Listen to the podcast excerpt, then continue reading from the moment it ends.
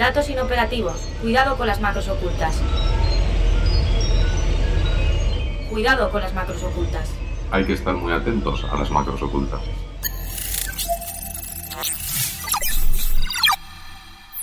Cuidado con las macros ocultas, un podcast de 480. Próximo vuelo. Ciberseguridad en el sector aéreo. Entonces muchas veces se me pregunta qué es más seguro, un avión de los antiguos, porque básicamente es un, es un, puro metálico que vuela y ya está, es tecnología muy, muy antigua, o uno de los nuevos que están altamente conectados. Sí, el avión antiguo no está conectado, su tecnología es eh, prácticamente aislada, pero fue diseñado sin tener eh, para nada en cuenta el tema de la ciberseguridad. Y ese avión ahora mismo, todo el mundo, el que no lo ha hecho ya, eh, los pocos que no lo han hecho ya, ahora está conectado. Porque si no, ya no te sale a cuenta operar un antiguo 737, por ejemplo, o uno de los primeros 320, si no está conectado y no puedes recopilar toda esa información. Entonces está exponiendo un avión que no estaba conectado y esos sistemas que no estaban diseñados para protegerse frente a ataques de seguridad los modernos, la mayor parte, están diseñados en mayor o menor medida con el tema de la ciberseguridad en, mente. Pero el nivel de interconectividad que tienen es exagerado. Entonces, la superficie de ataques también es mayor. Así que básicamente la respuesta es ninguno. Da igual el avión que tengas, da igual que tenga 20 años o que sea el, último Dreamliner o el último 350 de Airbus o alguno de los Neos, el nivel de esfuerzo que tienes que hacer es diferente. Ahí es el mismo. Lo único que cambia es un poco la aproximación. Es Hugo Teso, uno de los grandes expertos en ciberseguridad en el sector de la aviación. Lleva más de 20 años dedicado a ello, es piloto y se hizo conocido hace una década a raíz de sus investigaciones en vulnerabilidades de alto impacto en el sector aéreo. Una vulnerabilidad de alto impacto en una industria como la de la aviación sería aquella que pudiese tener algún tipo de repercusión, o valga la redundancia, impacto en el safety o en la seguridad, eh, digamos, física de la integridad, de la salud, no sé cómo llamarlo, de los pasajeros, tripulación o de cualquier persona. En una conferencia en Ámsterdam demostró que era posible hackear uno de los sistemas de información de un avión a través de un teléfono móvil. A lo largo de estos 10 años eh, sí que en más de una y dos ocasiones, a título privado, pero sí se me ha comentado que como consecuencia de las ponencias que, que he hecho durante, durante mi carrera, que más de una empresa o de algún departamento de ciberseguridad de alguna empresa del sector, pues ha visto cómo se le, incrementaba la visibilidad dentro de la empresa, la importancia que se le daba, el presupuesto que se le daba y que ha habido en general un impacto a medio y largo plazo positivo como consecuencia de, esas ponencias, si bien algunos reconocen que a corto plazo pues el impacto, sobre todo económico, fue, fue más bien negativo. Pero poniendo la vista atrás, en general se ve como algo positivo, como una wake up call, una llamada de aviso para la, industria que, la ciberseguridad era algo que, la industria ya tenía que tomarse en serio y tomar cartas en el asunto. Y creo que sí, que durante estos 10 años ha habido una mejoría significativa. Las cosas han cambiado, como dice, en esta última década. Ahora trabaja en la seguridad de una de las mayores aerolíneas del mundo. La aviación siempre ha sido una, una industria que se ha tomado muy, muy, muy en serio la seguridad. Entonces ha sido casi natural y, casi, podría decir incluso orgánico el, extender eso a amenazas de tipo de ciberseguridad y no solo físicas y accidentes y demás. Entonces las bases estaban ahí y una vez terminadas personas se dieron cuenta de que no era algo de ciencia ficción, sino que, era algo real y que, que había que tomárselo en serio pues ha sido un poco más fácil quizás. Le pregunto por el panorama actual y me explica que por suerte la mayoría de los ataques o incidentes de seguridad se restringen a la infraestructura IT. Por ataques de ciberseguridad, lo que dices tú, de negación de servicio normal y corriente distribuida contra pues, la conexión de Internet de un aeropuerto, creo que pasó en Alemania. Eh, aunque creo que en Alemania lo que hicieron fue cortar un cable, pero bueno, el resultado es el, es el mismo. Contra las webs de operadores o de aeropuertos, contra los sistemas de, de las pantallas del aeropuerto. Este tipo de cosas, por suerte, es eh, la inmensa mayoría de, lo que puedas llegar a ver en, las noticias. Ese ciberataque al que se refería Hugo en Alemania bloqueó a principios de 2023 las web de diversos aeropuertos. A ese listado podríamos añadir además el reciente ciberataque a la aerolínea Air Europa a través de una brecha de seguridad en su sistema de pago y que permitió a los delincuentes acceder a los datos de las tarjetas de crédito de los clientes. Eso en el entorno IT, pero ¿y en los aviones? ¿Qué incidentes se están registrando? Si te fijas, realmente la mayor parte de los ataques en un avión como tal que verás eh, se refiere a los sistemas de cabina. Y los sistemas de cabina de un avión es lo, menos específico de aviación que te puedes encontrar. ¿vale? Es un montón de pantallas para ver películas y series y escuchar música, que es pues lo mismo que te puedes encontrar en cualquier, en cualquier, pues cualquier otro entorno de tecnología normal, una wifi para que los pasajeros se conecten a internet eh, y ese tipo de, servicios. Eso es lo que normalmente puedes ver. Eh, gente pues que pone en internet, en Twitter o donde sea, pues mira, he hackeado el avión de no sé quién. Y lo que te enseña es una pantalla en la que pues ha encontrado una vulnerabilidad en la página web que utilizas para comprar la wifi o en el sistema de ver las películas, que entonces pues cambias el contenido, lo que sea. Pero como tal, en las propias tecnologías de, aviación, por suerte, hay poco. Hace pocas semanas, me explica, en la frontera entre Irán e Irak diversos aviones reportaron fallos en la navegación del GPS obligando a utilizar otras alternativas. No se trata de bloquear el GPS, sino de una suplantación que falsifica la información tanto de la posición como de la hora. Entonces sí, hay informes de aviones que han reportado que de repente el GPS dejaba de ser fiable que el, GPS les posicionaba 60 millas de, distancia de su ubicación real así de repente. Los sistemas ah, de a bordo que se verifican unos a otros y se coordinan unos con otros, empezaban a ver esas diferencias masivas, con lo cual dejaban de, considerarse a sí mismos eh, fiables y los pilotos tenían que básicamente depender de, de, la información que recibían del control del tráfico aéreo para, continuar navegando y salir de, esa zona. Al final, un ciberataque en uno de los puntos de lo que se conoce como la cadena de suministro del sector aéreo afecta o puede afectar a todos los operadores, en tierra y en aire, como si fuera un efecto dominó. Todo ello además acrecentado por una mayor dependencia de la tecnología y de la hiperconectividad. Los aviones modernos son más bien como una televisión moderna. Yo no recuerdo la última vez que la conecté a una antena. Pero lo primero que tienes que hacer es meterla a la Wi-Fi, actualizar el firmware, instalar las aplicaciones, reconocimiento de voz, eh, etcétera, etcétera, etcétera. Hay una dependencia brutal de la tecnología solo para poder ver una serie. Pues a un avión le pasa lo mismo. Entonces, lo mismo aplica a todas las eh, a todos los componentes de la industria, esa cadena de dependencias que tenemos. Lo que quería decir con esto básicamente es si falla esa hiperconectividad, puede que el avión siga volando. Desde luego no habrá un impacto para la seguridad, la integridad física ni del avión, ni de los ocupantes, ni pasajeros, pero sí habrá un impacto brutal para, para la operación del, del avión por tanto, para toda la industria. Con este panorama que me ha dibujado el sector, le pregunto a Hugo por los retos, por dónde deben poner el foco.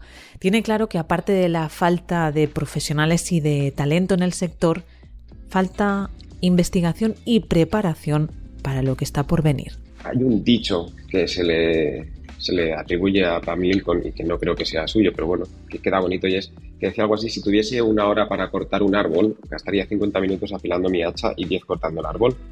De los últimos 20 años, yo he gastado la mayor parte desarrollando y creando la tecnología necesaria para, para poder afrontar tareas de ciberseguridad en, las tecnologías para las que no existía nada. Entonces, si me estás preguntando qué tecnologías son las que tienen más impacto a la hora de proteger o de evaluar la ciberseguridad de tecnologías en el sector de la aviación, diré que son aquellas que aún están por, eh, por llegar porque es uno de los problemas que tenemos. No, no hay como tal un ecosistema de, de herramientas, software, hardware para esto. A través de los ejemplos que nos ha explicado Hugo Teso, nos hemos hecho una idea de qué podría pasar si un aeropuerto, una aerolínea o un avión sufriera un ciberataque. Y eso teniendo en cuenta que hoy, día en que estamos grabando este episodio, hay programados en el mundo más de 235.000 vuelos. Entonces, cómo se gestiona la ciberseguridad en estos entornos, qué papel juega la inteligencia artificial en la defensa y respuesta a vulnerabilidades. Hoy ponemos el foco en la ciberseguridad aérea y para ello, precisamente, hemos cogido un vuelo con destino a Panamá.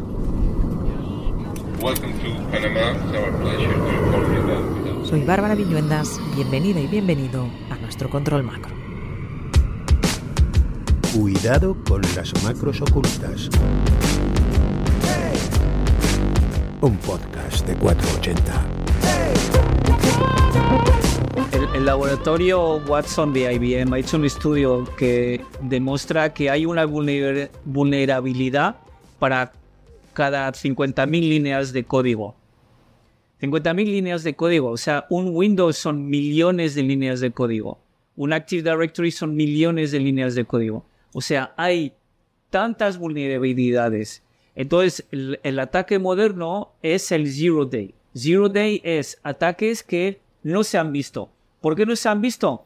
Porque es la primera vez que se utilizan. Pero hay tantas vulnerabilidades que hay muchas oportunidades para... Eh, es un negocio. O sea, atacar a, una aerolínea una aer es un negocio. Quien habla es Gorka Sadowski, director de estrategia de Exavin, plataforma líder global en ciberseguridad. Con más de 30 años de experiencia en seguridad, habla de las ciberamenazas a las que se deben enfrentar las organizaciones en un panorama donde las soluciones de inteligencia artificial y machine learning para identificar y detectar anomalías en patrones de comportamiento se han vuelto imprescindibles. Escuché a Gorka precisamente en Panamá, en la charla en modo avión sobre ciberseguridad en el sector aéreo, un debate que organizó en septiembre en el Hotel La Compañía del Casco Viejo de Panamá, Sophistic, la unidad de ciberseguridad de 480, y que fue conducido por la periodista y escritora Valeria Maduro. Desde que compramos un boleto aéreo hasta que estamos dentro del avión, tenemos la necesidad de, de, sentirnos seguros dentro de la aerolínea y el aeropuerto que nos está permitiendo tener este transbordo. ¿Qué pasaría si en ese momento que estamos en el aeropuerto tenemos un ciberataque en el aeropuerto? Quien respondió primero a la pregunta fue Fabio Peña, CISO de Copa Airlines, la aerolínea líder en Panamá. Lo primero, como digo, es identificarlo, contenerlo. Y el reto más grande, y un poco enfocándome en en aerolíneas pues es una disrupción mayor. Una disrupción mayor en que se puede generar en un aeropuerto es un incidente que se puede tornar en un incidente de nación, un impacto nacional, un impacto regional y por qué no un impacto global. Creo que todos sabemos, el 9-11 cambió la historia del mundo y fue un compromiso eh, al transporte aéreo inicialmente. Entonces, eso es lo que, lo que sucede, se podría suceder ante un ciberataque. Desde que una persona compra un billete de avión y llega al aeropuerto hasta que aterriza en el destino, interactúa con múltiples actores. Esa gran cantidad de terceros, aerolíneas, fabricantes de aviones, proveedores y autoridades, dificultan la gestión de la ciberseguridad en unas instalaciones que además se consideran críticas. Para atacar algún target, y de vez en cuando es mucho más fácil atacar uno de los, de, de los proveedores de ese target. Eh, ese caso de uso se hizo con eh, pues una empresa que se llama Target en, Estados Unidos, eh, donde le hackearon el, el, el, el, vendedor de sistema de aire acondicionado. Entonces le hackearon al, sistema de, al, proveedor de, aire acondicionado y con los credentials, porque siempre hay relaciones, eh, han sido capaces de entrar a una empresa llamada Target y robaron millones de información. O sea, el problema de, de, supply chain. Gorka sabe bien de lo que habla porque la plataforma Exavin securiza numerosas compañías aéreas como Delta Airlines, Aeroméxico o Alaska Airlines. Precisamente a esos riesgos asociados a terceros se refirió Irving J. Ferguson, el tercer ponente de la charla. Es el vicepresidente de Tecnología e Innovación del aeropuerto de Tocumen, uno de los hubs de conexiones más importantes de América, que prevé superar en 2023 los 17 millones de pasajeros. Hace poco, entonces, eh, recibimos un reporte de, de, de una, empresa, una organización y nos dijeron estamos recibiendo ciertos ataques de una división IP que viene el aeropuerto. De una vez prendimos unas alarmas y en, unos minutos de, detectamos que se trataba de una edición IP de una tienda de un concesionario. Entonces, no tenía realmente que ver con la red aeroportuaria, pero fue identificada una tienda en el aeropuerto. Entonces, eh, gracias a Dios, pues era, algo aislado, pero eh, cosas como esas se pueden dar, ¿no? Es decir, noticias como esas se divulgan que, que hay un ataque que viene del aeropuerto y la gente se imagina es del aeropuerto. Pero, ¿cómo se integra la ciberseguridad en un sector con tanta tradición y madurez en la seguridad física? La respuesta la buscamos en el CISO de la mayor aerolínea española, líder entre Europa y América Latina. El negocio de la aerolínea es un buen ejemplo de ese mundo digital en el que vivimos, ¿no? que tú inicias el proceso comprando un billete en la página web de cualquier aerolínea y ese billete te da, te da paso a una parte de la experiencia que es física, en la que el viajero pues, realiza un trayecto en, en unas aerolíneas, hace un aeropuerto, pasa unos controles de seguridad, lleva unas maletas, entonces es, es, es, un ejemplo perfecto de cómo conviven de la parte digital o la parte lógica con la parte física como una seguridad integral que en un momento dado, pues si hay un problema, puede afectar a ese viajero de distintas maneras, como que no pueda volar por un error informático, que a lo mejor pierda su maleta, o hay algún problema con su maleta, o, en casos más extremos, pues que pueda incluso tener un problema físico. Entonces yo creo que es un, un, ejemplo perfecto de cómo deben convivir o cómo deben integrarse esas partes de la seguridad y verlo como una, como una única seguridad. Bueno, pues soy Jesús Mérida, eh, actualmente CISO de Iberia, eh, la aerolínea española, y bueno, pues ya más de 10 años en la posición de CISO, que antiguamente he ocupado en otras empresas de tipo industrial como técnicas reunidas, y ya más de 20 años en el sector de la tecnología, siempre vinculado a, áreas técnicas. Yo creo que para empezar no existe transformación digital sin ciberseguridad. Tú no montas una tienda sin unas medidas mínimas de seguridad para que no te roben lo que tienes dentro de la tienda, ¿no? Entonces yo creo que tenemos que ser conscientes de que los procesos digitales tienen que ser robustos y la única manera de que sean robustos es que la ciberseguridad participe de ellos desde el primer momento. Seguridad por diseño yo creo que es básico en esto. Yo siempre digo que la ciberseguridad en muchos aspectos es un cambio de cultura. O sea, tenemos que que ser capaces de que la gente entienda que tiene que hacer las cosas de una manera, porque hacerlo de otra pues acarrea ciertas consecuencias que llevadas al extremo pues pueden hacer que cierren empresas, ¿no? Porque hoy en día estamos viendo ciberataques que pueden incurrir aparte de la pérdida del servicio eh, o incluso del robo de datos, incluso en multas millonarias, ¿no? Porque no cumplimos con, con regulaciones que, tienen ese régimen sancionador. Entonces, al final, pues si se te da la tormenta perfecta, una empresa puede llegar a, a, quebrar por un incidente de este tipo. Entonces, yo creo que es importante que la gente sea consciente de eso, a todos los niveles, evidentemente la dirección, pero también los trabajadores. Ya no hablando solo del sector aerolínea, sino que yo creo en general en las empresas, la posición de seguridad cada vez se entiende más como parte del negocio, al menos cercana a la operación de la, de la propia entidad, ¿no? Pues eh, la operación bancaria, eh, la operación aerolínea o la operación industrial, me da igual, ¿no? La seguridad tiene que entender cómo es el negocio de la compañía, porque de esa manera podrá diseñar, como digo, bien la estrategia y las medidas de protección. Si, si estás encerrado en un despacho y no eres consciente de lo que tu empresa necesita o quiere hacer, pues no vas a ser capaz de de llegar con ese plan de, de securización adecuado. ¿no? Yo creo que hoy en día pasa lo contrario que pasaba a lo mejor hace 10 o 12 años, ¿no? Que hace 10 o 12 años tenías una tecnología o dos como mucho y ya tienes un montón de opciones, ¿no? Y a veces no sé si es más complicado. A ver, yo creo que es que súper importante, evidentemente, eh, la protección de entornos cloud, porque hoy en día todos tendemos al cloud y, bueno, pues herramientas que nos ayuden a monitorizar de manera avanzada, detección de vulnerabilidades, temas de, temas de configuración, que a veces pues errores humanos provocan que de repente pues expongas una parte de la, de la organización de manera voluntaria o involuntaria. Pero yo creo que, por ejemplo, las tecnologías, la protección de la información es súper importante a día de hoy, ¿no? El, el tema de elementos anti-ransomware, que por desgracia pues es uno de los ataques más habituales.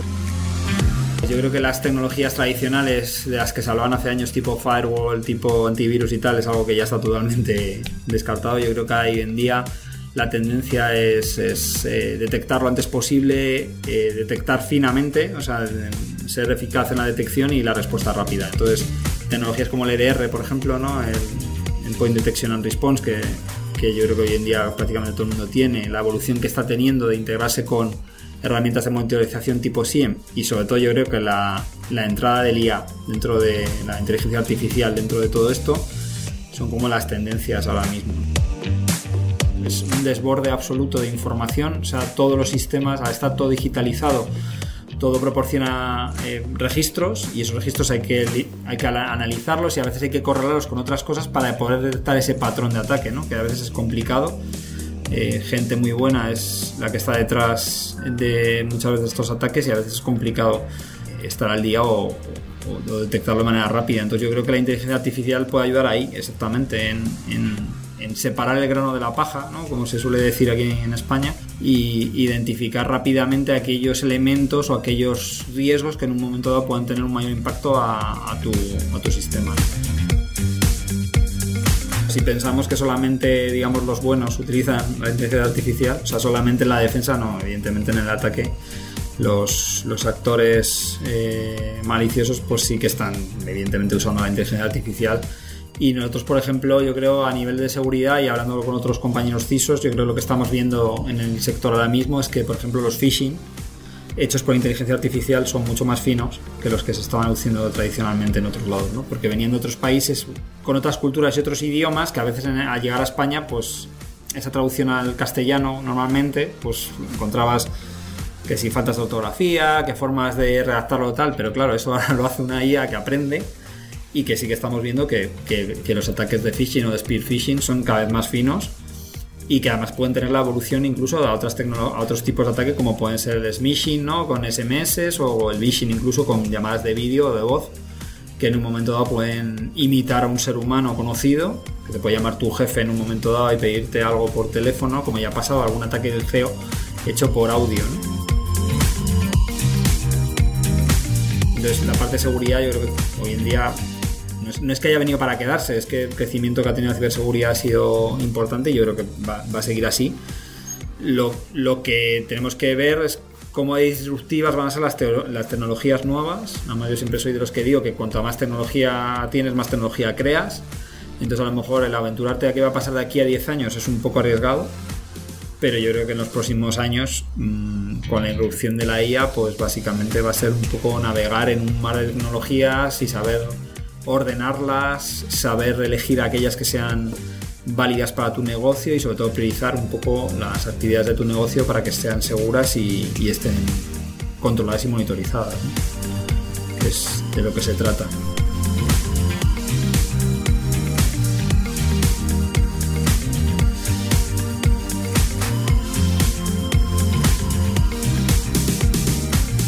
Tras las reflexiones de Jesús Mérida, retomo el hilo de la charla en modo avión de Panamá. Las infraestructuras críticas se enfrentan a muchos retos y es que el impacto de un ciberataque puede tener consecuencias imprevisibles. Eso lo saben bien los ciberdelincuentes. Existen grupos que tienen en el foco aeropuertos y aerolíneas.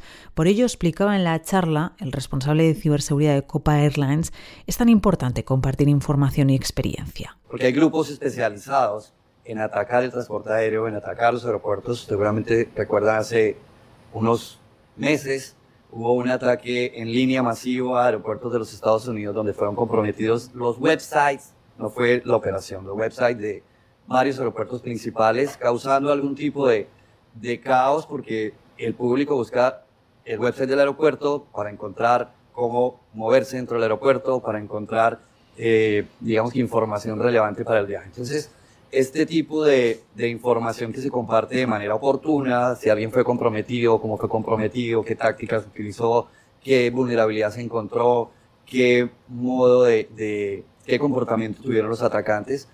Llega la información a aeropuertos y aerolíneas, como decía Irving, la compartimos, trabajamos en equipo cuando se identifica que se está sucediendo algo o que podríamos ser víctimas de algo, precisamente para poder, eh, digamos que, eh, actuar más rápidamente y si es necesario recuperarse, pues hacerlo de manera eh, coordinada. Si el aeropuerto cierra, por la razón que sea, la aerolínea se afecta muchísimo. Solo para darles un ejemplo, en el contexto de Copa, una hora del aeropuerto cerrado, por el motivo que sea, por el clima, por lo que sea, a nosotros nos toma eh, al menos un día y medio recuperarnos totalmente. Está claro que el cibercrimen se ha sofisticado, profesionalizado, lo apuntaba Gorka Sadowski, para dificultar tanto la detección de amenazas como la respuesta a incidentes o brechas de seguridad. Hemos visto que los atacados hoy en día hacen 36 rebounds. ¿Qué quiere decir? Te atacan de una, de una dirección IP, pero esta dirección IP no es donde está el atacante. El atacante ha hackeado esa dirección IP desde otro, otro punto. Pero este punto tampoco es. Y entonces hacen 36 rebounds. Vienen de un punto de una dirección IP, van a otra, a otra, a otra, a otra, a otra, hasta que finalmente te atacan. Entonces, a ti te están atacando, pues, de Costa Rica. Pero no, es alguien de North Korea que ha ido de North Korea a China, a Rusia, a esto, otro, Costa Rica y finalmente te atacan. Entonces, tienes que poner máquinas a trabajar para que te puedan ayudar, porque hacer eso, toda esa investigación a mano, es realmente imposible. Tienen la capacidad y el poder de cómputo y monetario para poder generar este tipo de, de comportamientos. Eh, y vemos eso, últimamente hay un grupo atacando eh, aerolíneas donde utiliza precisamente ataques masivos de, captura de pantalla, screen scraping. Eh, lo hacen por 20 minutos, Luego logramos contenerlo y a los pocos minutos entra otro ataque por otros 20 minutos desde otro lugar del mundo con mucha fuerza y básicamente eh, eso lo están haciendo y la manera de poder un poco identificarlo y contenerlo es utilizando inteligencia. Durante la charla se mencionaron diversos ejemplos de ciberataques. El hackeo a las pantallas del aeropuerto Santos Dumont de Río de Janeiro es uno, o el del bloqueo de las webs de diversos aeropuertos estadounidenses, similar al que ya hemos mencionado de Alemania. Pero cuando hablamos de estos incidentes, a veces pasamos por alto o no ponemos suficientemente el foco en el impacto real que puede tener en nuestras vidas. ¿Cómo puede truncar nuestros planes o afectar directamente a nuestra salud o integridad? Por ello, durante nuestra visita a Panamá, me trasladé a las oficinas de Sophistic para hablar con una de las personas que más énfasis pone en el efecto que tiene la ciberseguridad en nuestro día a día. Nos acompaña hoy Yanitza Marcucci, que es la Country Manager de Sophistic, la unidad de ciberseguridad de 480 en Panamá. Yanitza, ¿qué tal? Bienvenida a nuestro control macro. Muchas gracias Bárbara, encantada de estar aquí hoy en este nuevo episodio.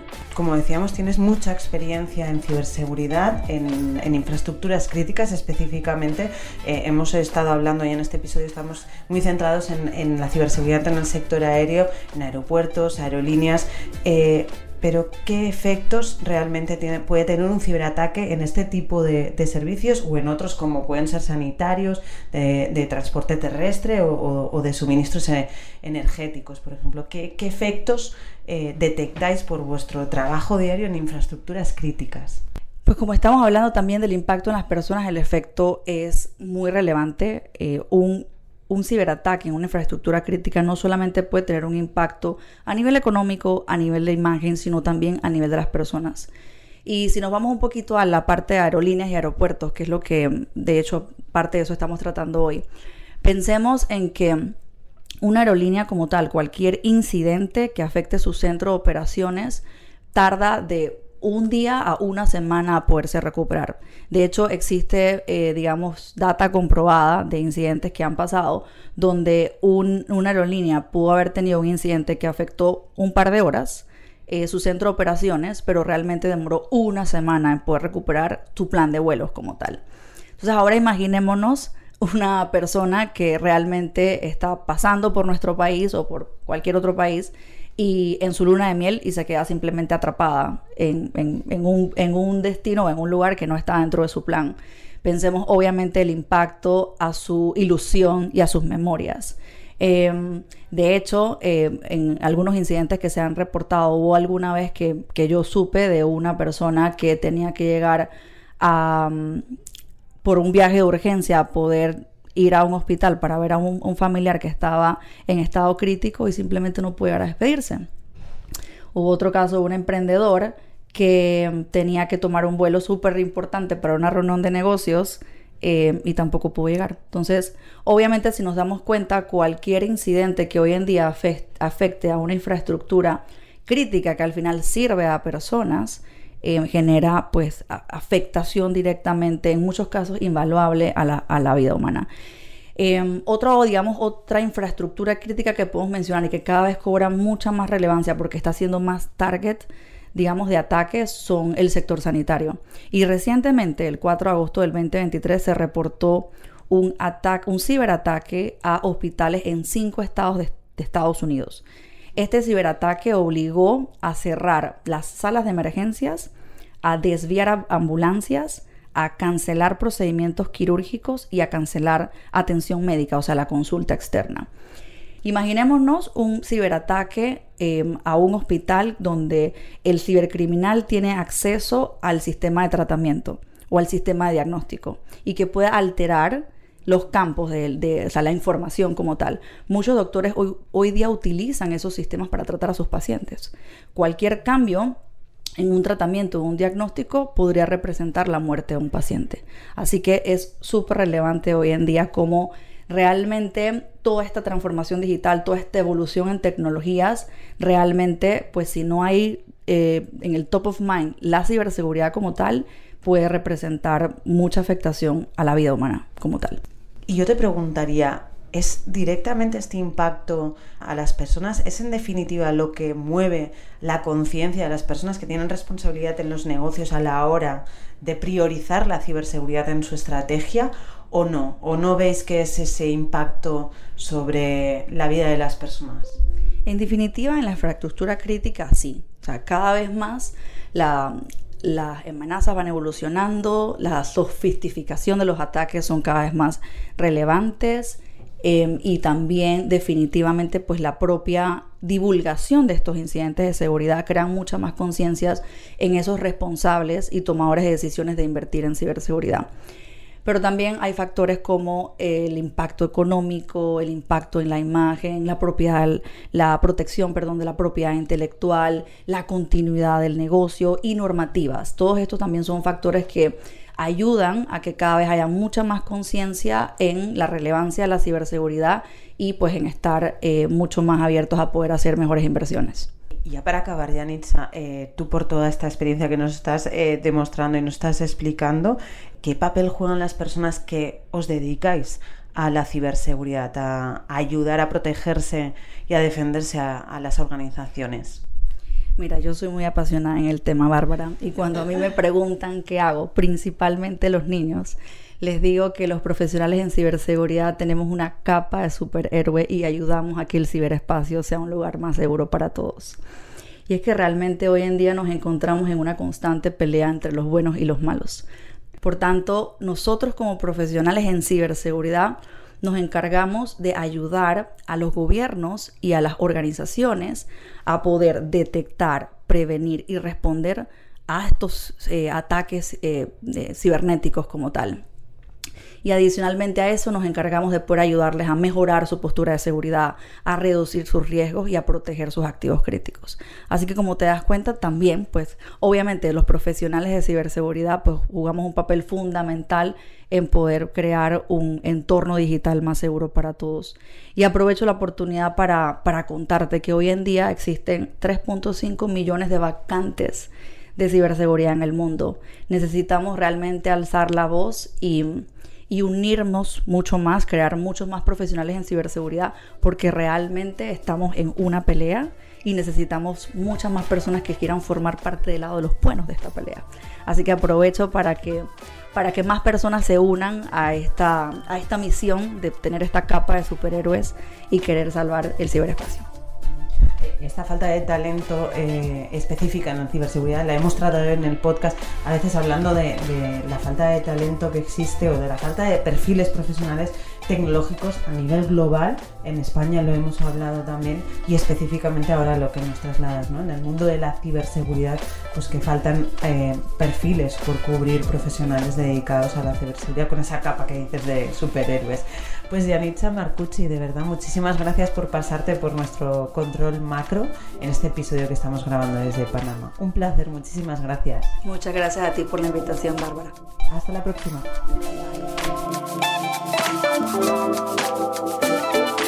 Esos superhéroes de la ciberseguridad de los que hablaba Yanitza lo tienen realmente complicado en un mundo cada vez más interconectado. Como hemos escuchado, en la aviación conviven todo tipo de tecnologías, desde el Internet de las Cosas hasta software muy avanzado. Me gustaría también conocer sobre el tema del cuál es el papel de la inteligencia artificial y el machine learning en la vigilancia, detección y también prevención de ataques cibernéticos en el sector aéreo.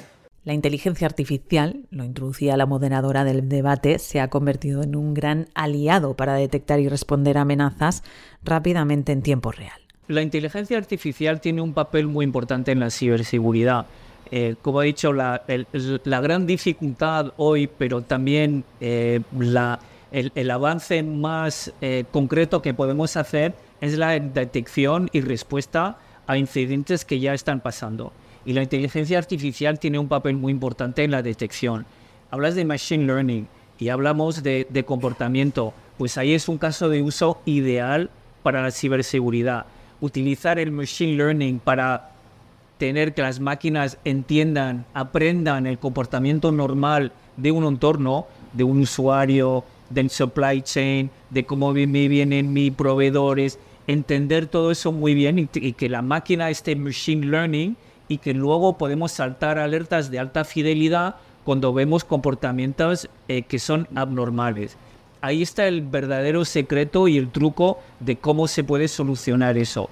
Es muy difícil, pero se puede lograr. De hecho, Exabim llevamos 10 años, hemos inventado lo que se llama User UEBA, User Identity Behavior Analytics, que es la, el, análisis del comportamiento de los usuarios y de las entidades para poder entender cómo funciona el entorno y poder saltar alertas cuando están haciendo cosas raras y anormales se trata de utilizar algoritmos de aprendizaje automático para entender cómo funciona un entorno y poder identificar cualquier conducta sospechosa lo antes posible. Realmente la inteligencia artificial o lo que es machine learning es, implementar, es importante en estos tiempos, al igual que al inicio, cuando creábamos una cuenta en un lugar y poníamos eh, contraseña 1, 2, 3, 4, 5, ¿verdad? Y te lo permitía. Ya ningún sistema te permite prácticamente poner una contraseña tan sencilla. Te dice, tiene que tener 8 dígitos, 12 dígitos, tiene que tener caracteres. de esa manera se va, como quien dice, mejorando y reduciendo esa vulnerabilidad posible a través de lo que es inteligencia artificial. Y es como el rol nuestro, ¿no? De repente la, campanita del cinturón de seguridad es la inteligencia artificial. O si su compañero de trabajo le va a decir, oye, tú tienes tu contraseña pegada con POSIT ahí en el teclado, ¿no? Como en los tiempos de antes, que todavía hay quienes lo hacen. Entonces, cosas como eso. El usuario final, obviamente, es muy importante, el elemento humano es muy importante. El elemento humano puede romper cualquier tipo de procedimiento o cualquier tipo de tecnología que tú implementes. Pero definitivamente no podemos dejar en, el, en, el, en el, la cadena inicial la responsabilidad de proteger o detectar. Yo creo que es una mezcla, siempre va a tener que ser una mezcla. No puedo pensar que solo me voy a orientar en uno o en otro. Eh, sin embargo, creo que la automatización y las nuevas tecnologías como la inteligencia artificial, machine learning, eh, el análisis de comportamiento nos debe ayudar a identificar esos momentos donde el factor humano falle. Y entonces va a ser un complemento el poder eh, tomar acciones automatizadas o poder contener situaciones que se están dando precisamente porque somos humanos y en cualquier momento no pensar solamente en la parte, eh, digamos que maliciosa, como les decía, hay personas que sin ninguna intención mala cometen un error que termina dejándote vulnerable. Eh, y, y, eso es más preocupante, porque si yo no lo estoy haciendo con una intención de causar un daño, pues no me voy a dar cuenta y no voy a reportar. no puedo dejar ahí todo el, el, digamos que las llaves en esa parte. Creo que el complemento es la parte automatizada y tecnológica, pero no puedo dejar de lado la concientización y el entrenamiento al, factor humano acerca de la ciberseguridad. Dentro de la estrategia de ciberseguridad de una empresa o de una administración pública, especialmente las que se consideran esenciales, la política Zero Trust, de confianza cero y de la que ya hemos hablado aquí en Cuidado con las macros ocultas, se está probando como una de las que obtiene mejores resultados. Pero, ¿Significa eso realmente que no podemos confiar en nadie, incluso en las personas que trabajan dentro de una organización? Resulta que más de 80% de los ataques van a involucrar eh, credentials o, se utilizan credentials para entrar al entorno o se utilizan credentials cuando estás dentro del entorno para hacer lateral movement o para hacer privilege escalation. O sea, en la cadena, en el, en el life cycle del ataque, 80% de los ataques hay credentials a un momento dado. Es muy importante para el insider threat y Zero Trust es, es una filosofía que eh, la- la- las organizaciones un poco maduras han estado haciendo Zero Trust antes de que se llame Zero Trust. Con la filosofía de Zero Trust, siempre te están vigilando, siempre te están calculando el nivel de riesgo que tienes para ver si siguen dándote acceso o si tienen que cortarte el acceso. A pesar de tener claro que la estrategia de confianza cero es la que mejor funciona en ciberseguridad, tanto Fabio como Irving reconocen que ponerla en práctica es todo un reto. Hay un concepto que en Copa lo estamos practicando hace unos años y es, nosotros hemos involucrado un concepto de una seguridad eh, ofensiva para nosotros. La seguridad ofensiva es conocer cuáles son nuestras debilidades. Entonces, constantemente nos estamos atacando nosotros mismos. Tenemos un, un- una- procesos que nos permiten conocer las debilidades que tiene nuestro software y nuestros sistemas antes de estar en producción o antes de estar ofreciéndolos a, los, a nuestros clientes. Y con esto, pues digamos que el término garantizar es, es muy, muy, yo diría muy rudo en ciberseguridad. Yo creo que eh, garantizar es difícil. Lo que, podemos, lo que nosotros hacemos es identificamos el riesgo, buscamos la manera de mitigarlo y buscamos un balance entre mitigación y riesgo. Porque para garantizarte, llevar el riesgo a cero básicamente sería no operar. Sea como sea, la inversión en ciberseguridad es una prioridad para las infraestructuras críticas. En la parte de negocio, sí, eh, según las eh, estadísticas que hay, eh, sí en aeropuertos de la región se está el- el- la inversión máxima que se está haciendo es en ciberseguridad. El 94% de los aeropuertos de la región, por lo menos los que forman parte del- de, de Latinoamérica y el Caribe, su prioridad en IT es la ciberseguridad, por encima de inteligencia artificial, por encima de eh, Big Data, etc. Entonces, eso es parte de, de- de- de- de lo que es la visión que se tiene y la importancia que se le está dando a la ciberseguridad. Otro dato refuerza esta idea. Los aeropuertos son las infraestructuras críticas que más prevén invertir en ciberseguridad hasta 2030. Lo hizo un análisis de Frost and Sullivan. La capacitación o concienciación de todas las personas que operan en una organización es clave para conseguir detectar, evitar y responder a las amenazas. Gorka pone un ejemplo para que lo entendamos. Cuando, cuando me marcho de la casa, pues cierro con llave, eh, tengo la alarma en el coche. O sea, son cosas que son impediments a mi vida. Pero ¿sabes qué? Es el precio que tenemos que pagar porque vivimos en un lugar donde si dejas la puerta abierta se te va a entrar alguien. Entonces, la parte de concienciación es muy importante. ¿Es un coñazo? Claro, bien me gustaría marcharme, estar, esa... Es un coñazo, ya, bueno, no sé qué. Pero lo hacemos. Y lo hacemos y sabemos por qué lo tenemos que hacer. Es lo mismo, lo mismo en el mundo digital. No veo por qué. Al mismo tiempo, esta mañana cojo el Uber para venir aquí. Ding, ding, ding. Señor, ¿qué pasa? Ah, no, es que no me he puesto el cinturón. Coge el cinturón, lo pone por detrás para, para que no, para que no esté que no tocando. Y el señor sigue conduciendo sin cinturón. Imagínate cuántas campañas de educación hemos tenido a nivel mundial que uno tiene que poner el cinturón. Y le digo, oye señor, ¿no se va a poner el cinturón? No, es que no me gusta, no sé qué, no sé cuántos. Entonces también tienes que tener no solamente el sistema de alarma, pero también un policía que esté ahí diciendo, "Prr, oye señor, y el cinturón. La charla está llegando a su fin. Entre el público surgen preguntas sobre el futuro de la ciberseguridad y las prioridades, porque como decía Jesús Mérida, es imposible llegar a, a todo. Por lo que dicen los expertos, la tecnología avanza y lo hace para todos, también para los cibercriminales que aprovechan cualquier brecha o vulnerabilidad. Un porcentaje muy alto son ataques de quinta generación, que llamamos de última generación, ataques automatizados muy sofisticados.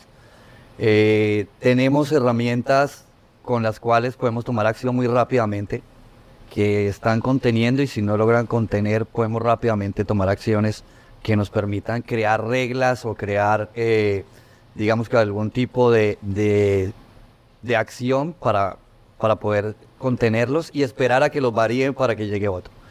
Entonces, cada día va a salir algo nuevo. O sea, cualquier producto, cualquier herramienta, cualquier configuración que en este momento es válida, en cinco minutos no es válido. Mañana tiene otra versión o tengo que cambiar de producto o cambiar de proveedor porque ya no es suficiente para lo que están haciendo afuera. Entonces, lo que necesitamos es estar muy atentos nosotros, creo que yo siempre he pensado que el equipo de ciberseguridad, aparte de tener un conocimiento técnico amplio, eh, debe ser un equipo con una gran iniciativa, con un equipo que, que necesita eh, tener mucha eh, atención a los detalles para poder reaccionar conjunto con las herramientas. Wow, qué enriquecedora ha sido esta plática. Gracias a ustedes tres por compartir este espacio, brindando conocimiento y todas las técnicas que hoy nos llevamos a casa. Tras más de una hora de debate, me quedan en la memoria ejemplos de ataques, amenazas Zero Day y conceptos como confianza cero, o también la idea de que la inteligencia artificial está siendo clave en la protección, pero también es una amenaza. Tras unos días en Panamá, muy bien acogidos por cierto, regresamos a España y mientras cruzamos el Atlántico me queda claro que volar segura significa también volar cibersegura. Debemos pensar en un avión como un ordenador con alas. De esta manera definían la ciberseguridad aérea en una conferencia hace unos años en la RSA de San Francisco. Creo que es una imagen muy gráfica de lo que supone. Como hemos escuchado a lo largo de este episodio, la ciberseguridad en el sector aéreo implica desde la compra de billetes o boletos hasta la recogida de maletas, pasando por el despegue o aterrizaje, la facturación, las compras o incluso la consulta de información sobre el vuelo. Toda una actividad esencial que en caso de verse comprometida puede convertirse en un incidente de seguridad nacional e incluso internacional.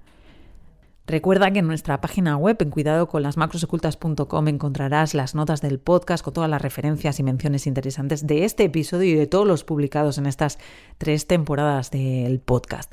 Y ya sabes, no te olvides de dejarnos un comentario en tu plataforma de audio.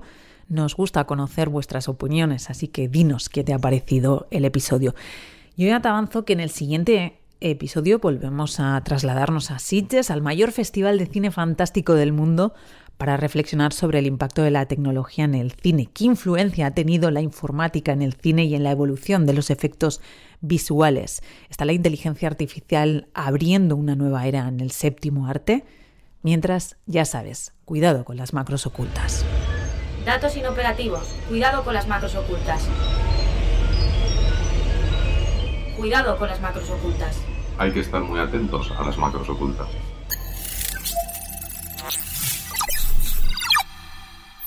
Cuidado con las macros ocultas, un podcast de 480.